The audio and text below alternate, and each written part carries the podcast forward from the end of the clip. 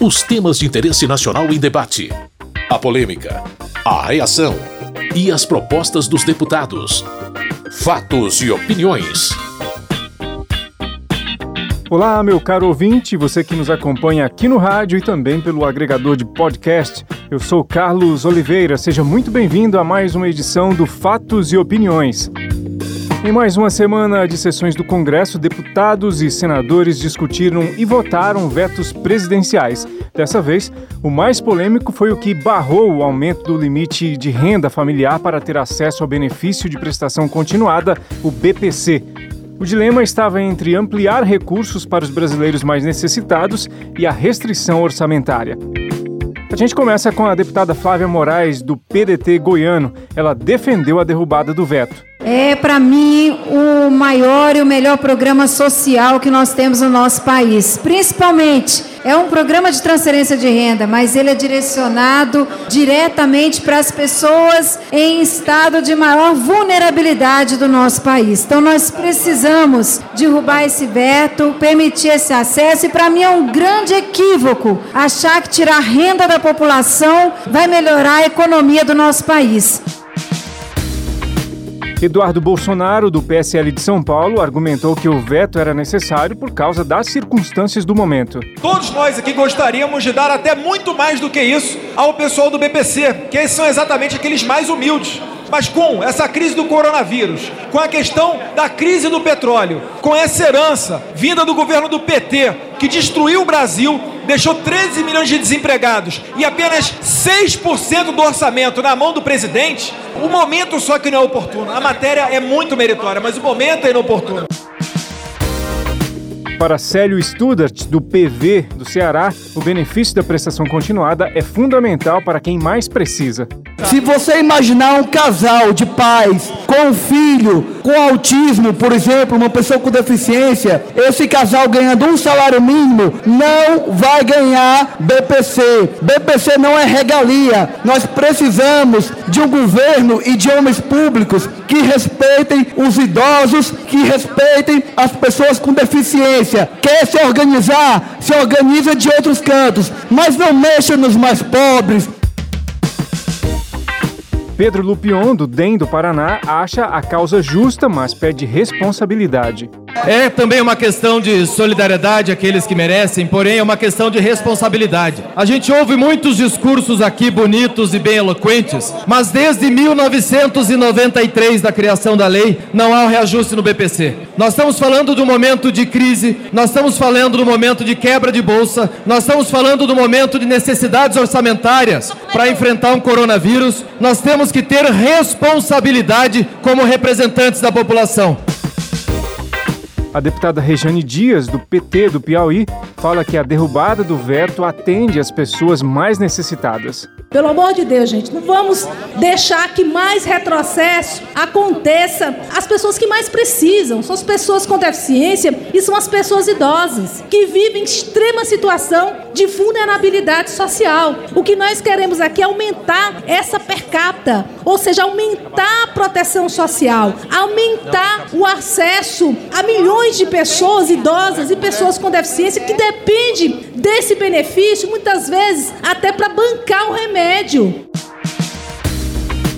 O líder do PSD e deputado por Minas Gerais, Diego Andrade, disse que o veto é importante no cenário de crise. O momento exige responsabilidade. É claro, claro que todos nós queremos dar benefício para o BPC, benefício para as pessoas mais pobres, mas tem esse dinheiro? É a pergunta que eu faço. Não tem. Nós queremos transformar o Brasil numa Venezuela? Não. Não é momento de abrir despesa de 20 bi enquanto está o mundo todo preocupado com a questão do coronavírus, possibilidade de fechamento de empresas, bolsas despencando. O que nós temos que discutir aqui é como nós vamos fazer para o nosso país seguir.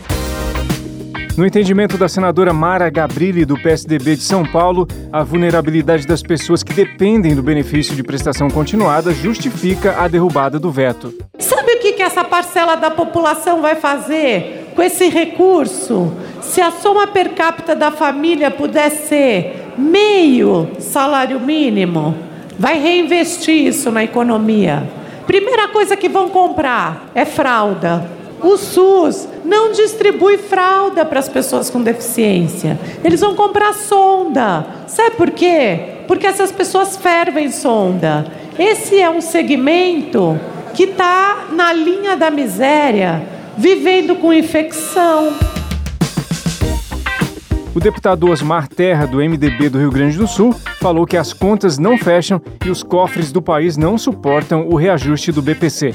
Quando se propõe um aumento que quase dobra o BPC, o benefício de prestação continuada, é importante dizer que é um benefício da população muito maior que o Bolsa Família. É o dobro do Bolsa Família. É o dobro. Vem lá do governo Fernando Henrique, da lei da área da assistência social. Nunca, nem no governo Fernando Henrique, nem no governo Lula, nem no governo Dilma, se teve a proposta de aumentar, de dobrar o valor. O veto ao aumento do limite de renda familiar para ter acesso ao benefício de prestação continuada foi derrubado. De agora em diante, a renda referente a cada pessoa da família que vale como teto para acessar o BPC será de meio salário mínimo. Fatos e opiniões. Ainda seguem os debates relativos à parte dos 30 bilhões de reais do orçamento da União que caberá ao Congresso e ao presidente da República aplicarem. O ponto agora é a aprovação dos projetos enviados pelo presidente Bolsonaro para regulamentar exatamente os parâmetros de execução desse recurso orçamentário. Esses 30 bilhões de reais devem ser destinados a obras e a outras ações governamentais. É algo tão complexo que deputados e senadores de vários partidos não querem a aprovação dos projetos de lei que buscam organizar o assunto. Inclusive, o deputado Marcel Van Hatten, do Novo do Rio Grande do Sul, falou de uma ação suprapartidária pedindo a retirada desses projetos da pauta. Nós levamos ao presidente da República uma carta assinada já por mais de uma centena de parlamentares, está à disposição de quem quiser assinar, solicitando ao presidente da República que retire o PLN 4. Porque, como ele mesmo encaminhou essa casa e demonstra desconforto e contrariedade ao conteúdo do PLN 4, é de seu direito, ainda mais com respaldo desta casa por tantos parlamentares, de retirar o projeto. Margarida Salomão, do PT de Minas Gerais, lembrou que os projetos para regulamentar como o Congresso e governo deverão aplicar os recursos orçamentários é resultado de entendimentos entre o presidente da República e o parlamento. É a expressão do acordão e é essa proposta, feita pelo Bolsonaro, que ele está convocando o povo para repelir. Mas repelir como? Se ele é o autor dessa proposta. Haja cinismo. Para Ricardo Silva, do PSB de São Paulo, os congressistas deveriam rejeitar as propostas. Será que essa casa vai se calar? Será que essa casa vai aceitar reduzir a sua função a meros chanceladores de emendas, de pedidos para suas bases? Senhores, reafirmar a função do legislativo é dizer que essa casa é forte, não é para ficar mendigando dinheiro do executivo, não. Aliás, nem é a função dessa casa. Aqui nós estamos para fiscalizar, aqui nós estamos para fazer leis. José Nelto, do Podemos de Goiás, está entre os que pedem a retirada desses projetos da pauta de votações. Eu tomei uma decisão. Assinei o requerimento pela retirada dos PLNs, PLN 1, 2, 3, 4, deixando bem claro para toda a opinião pública brasileira: quem mandou para esta casa todos os PLNs foi o presidente da República, Jair Bolsonaro. Se ele negociou foi chantageado, não foi pelo deputado José Nelto. E que ele possa falar publicamente quem chantageou. Esses projetos sobre a participação do governo e Congresso no direcionamento dos 30 bilhões de reais ainda estão em debate na Comissão Mista de Orçamento. Um grupo de parlamentares de vários partidos publicou uma carta em que pedem ao presidente Bolsonaro para retirar os projetos da pauta. Fatos e opiniões. A temática econômica continuou em debate ao longo de toda a semana. Deputados aliados ao presidente Jair Bolsonaro elogiaram ações do governo para enfrentar a crise atual. Os oposicionistas interpretam que faltam medidas governamentais para esse momento de tensão.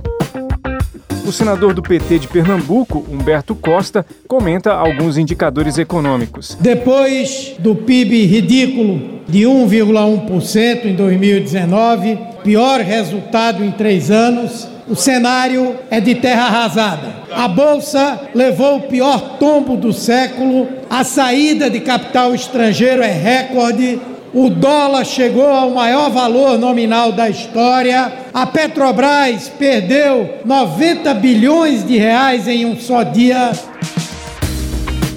Alê Silva, deputada do PSL de Minas Gerais, compara a resultados de anos anteriores. 2009 nós tivemos uma grave crise e o nosso PIB foi reduzido a menos 13. 2014 o nosso PIB 0,50. 2015 menos 3,77. Gente, em pleno governo petista Dilma Rousseff, Lula, o nosso PIB estava negativo. Então eles têm que colocar a mão na consciência antes de vir aqui criticar o nosso governo, o nosso PIB aí de 2019.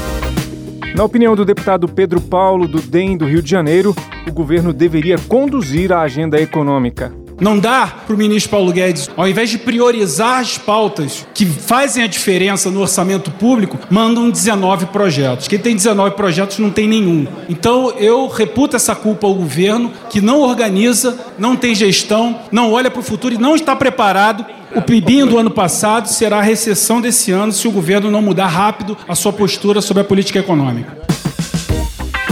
Com outra interpretação, Vanderlei Macris, do PSDB de São Paulo, acha que o país está em bons caminhos. Eu não sou dos mais pessimistas, como o colega que me antecedeu. Eu acredito no Brasil. Creio que o Brasil está começando a se preparar para o futuro, começando a dar sinais de que não só na economia, mas também na estruturação da sua verdadeira função, que é uh, uma melhorada e, mais do que isso, uma proposta de mudança na questão da administração tributária, também na questão administrativa. O parlamento brasileiro está pronto para poder dar a sua contribuição. Alexis Fontaine, do Novo de São Paulo, sugere alguns direcionamentos ao governo. O que o governo agora tem que fazer é conservadorismo e não começar a ter, como houve no passado, ações completamente irresponsáveis, como o PAC, gastar dinheiro público achando que dinheiro dá em árvore. Dinheiro não dá em árvore, sai do pagador de tributo, sai da própria população. E quando a gente começa a prometer cada vez mais, a gente vai tirar ainda mais mais do cidadão brasileiro. Não existe almoço grátis. Não existe essa de dinheiro público. O dinheiro que o governo tem é o dinheiro do pagador dos impostos. Davi Soares, do DEM de São Paulo, comenta a oscilação do preço internacional do petróleo. Nós sabemos bem claro que é um ataque especulativo em cima da economia do Brasil. E nas últimas duas semanas, nós tivemos um, um, efeito diferente no petróleo por uma questão de uma briga entre a Arábia Saudita e a Rússia. O petróleo baixou aproximadamente 20% desde o dia 26 de fevereiro, mas não houve até agora nenhuma mudança na gasolina que chega aos postos do Brasil. Esse foi mais um resumo dos principais debates no plenário da Câmara dos Deputados nessa semana que teve sessão do Congresso. Você que nos ouve no rádio, baixa o programa nos seus agregadores de podcast preferidos. Muito obrigado por sua audiência, tudo de bom para você e até a próxima. Fatos e opiniões. Os temas de interesse nacional em debate. A polêmica, a reação e as propostas dos deputados. Produção e apresentação Carlos Oliveira.